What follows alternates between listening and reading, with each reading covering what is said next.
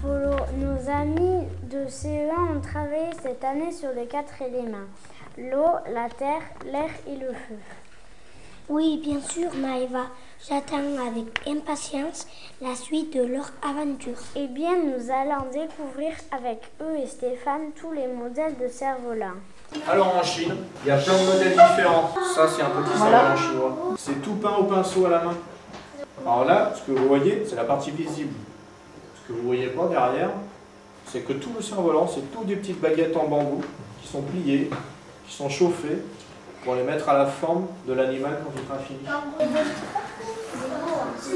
Alors voilà, l'hirondelle, c'est un symbole chinois.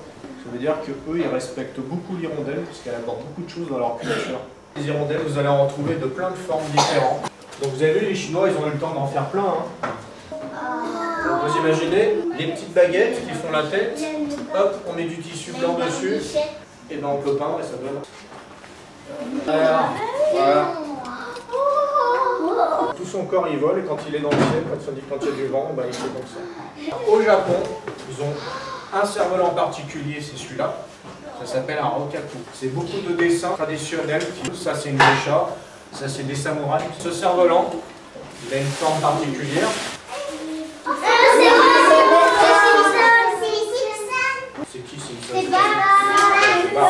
Voilà, ça, c'est un rokaku. La particularité de ce cerf-volant, c'est ce qu'on appelle un cerf-volant de combat. En face de moi, il y a quelqu'un qui a le même cerf-volant qui tient son fil. Un combat de cerf-volant, le but, c'est de faire tomber le cerf-volant de nos copain par terre. J'attrape son fil avec mon cerf-volant et je tire fort pour faire tomber son cerf-volant par terre. Ça, c'est un train.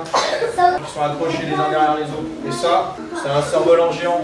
Vous avez vu les personnes qui met les sons pour tirer le cerf-volant Ça s'appelle l'Indonésie. Sauf qu'il y a une seule île qu'on appelle Bali qui, eux, font plein de cerfs-volants. Alors, leur spécialité, c'est des gros bateaux comme ça.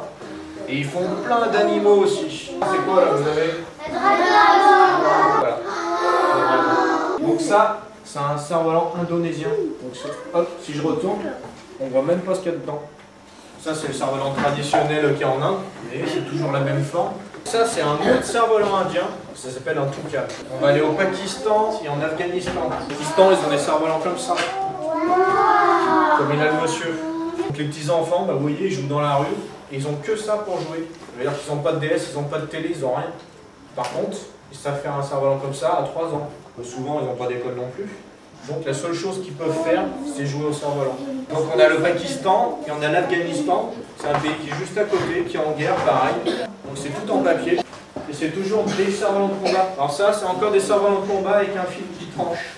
Il y a des gens qui sont arrivés au pouvoir et qui ont dit bah, les enfants, vous n'avez plus le droit de jouer au cerf-volant.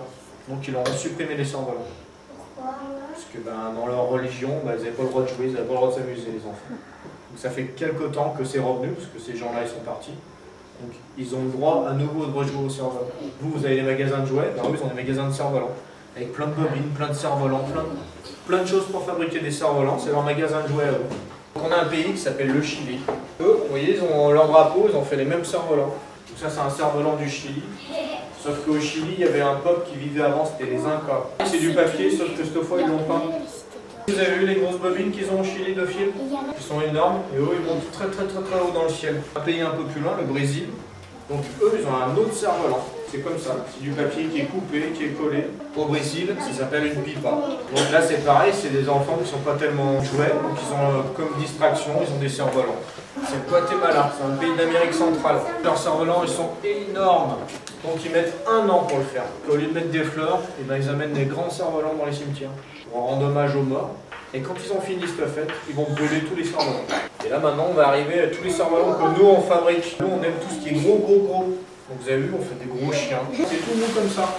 C'est-à-dire que le chien, une fois qu'il est dégonflé, hop, se met en boule comme ça, il est tout petit comme ça. Ça c'est un calamar, ça c'est un pingouin, là on a un onos, là on a des poissons, là on a des euh, visages, ça c'est des poissons, euh, des gros poissons qui se gonflent. Voilà, c'est fini. Maïva, j'ai beaucoup aimé les cerfs-volants de combat. Je ne les connaissais pas. Et eh bien maintenant, Polo, ils vont nous expliquer dans les prochains épisodes comment ils ont fabriqué leur cerf-volant.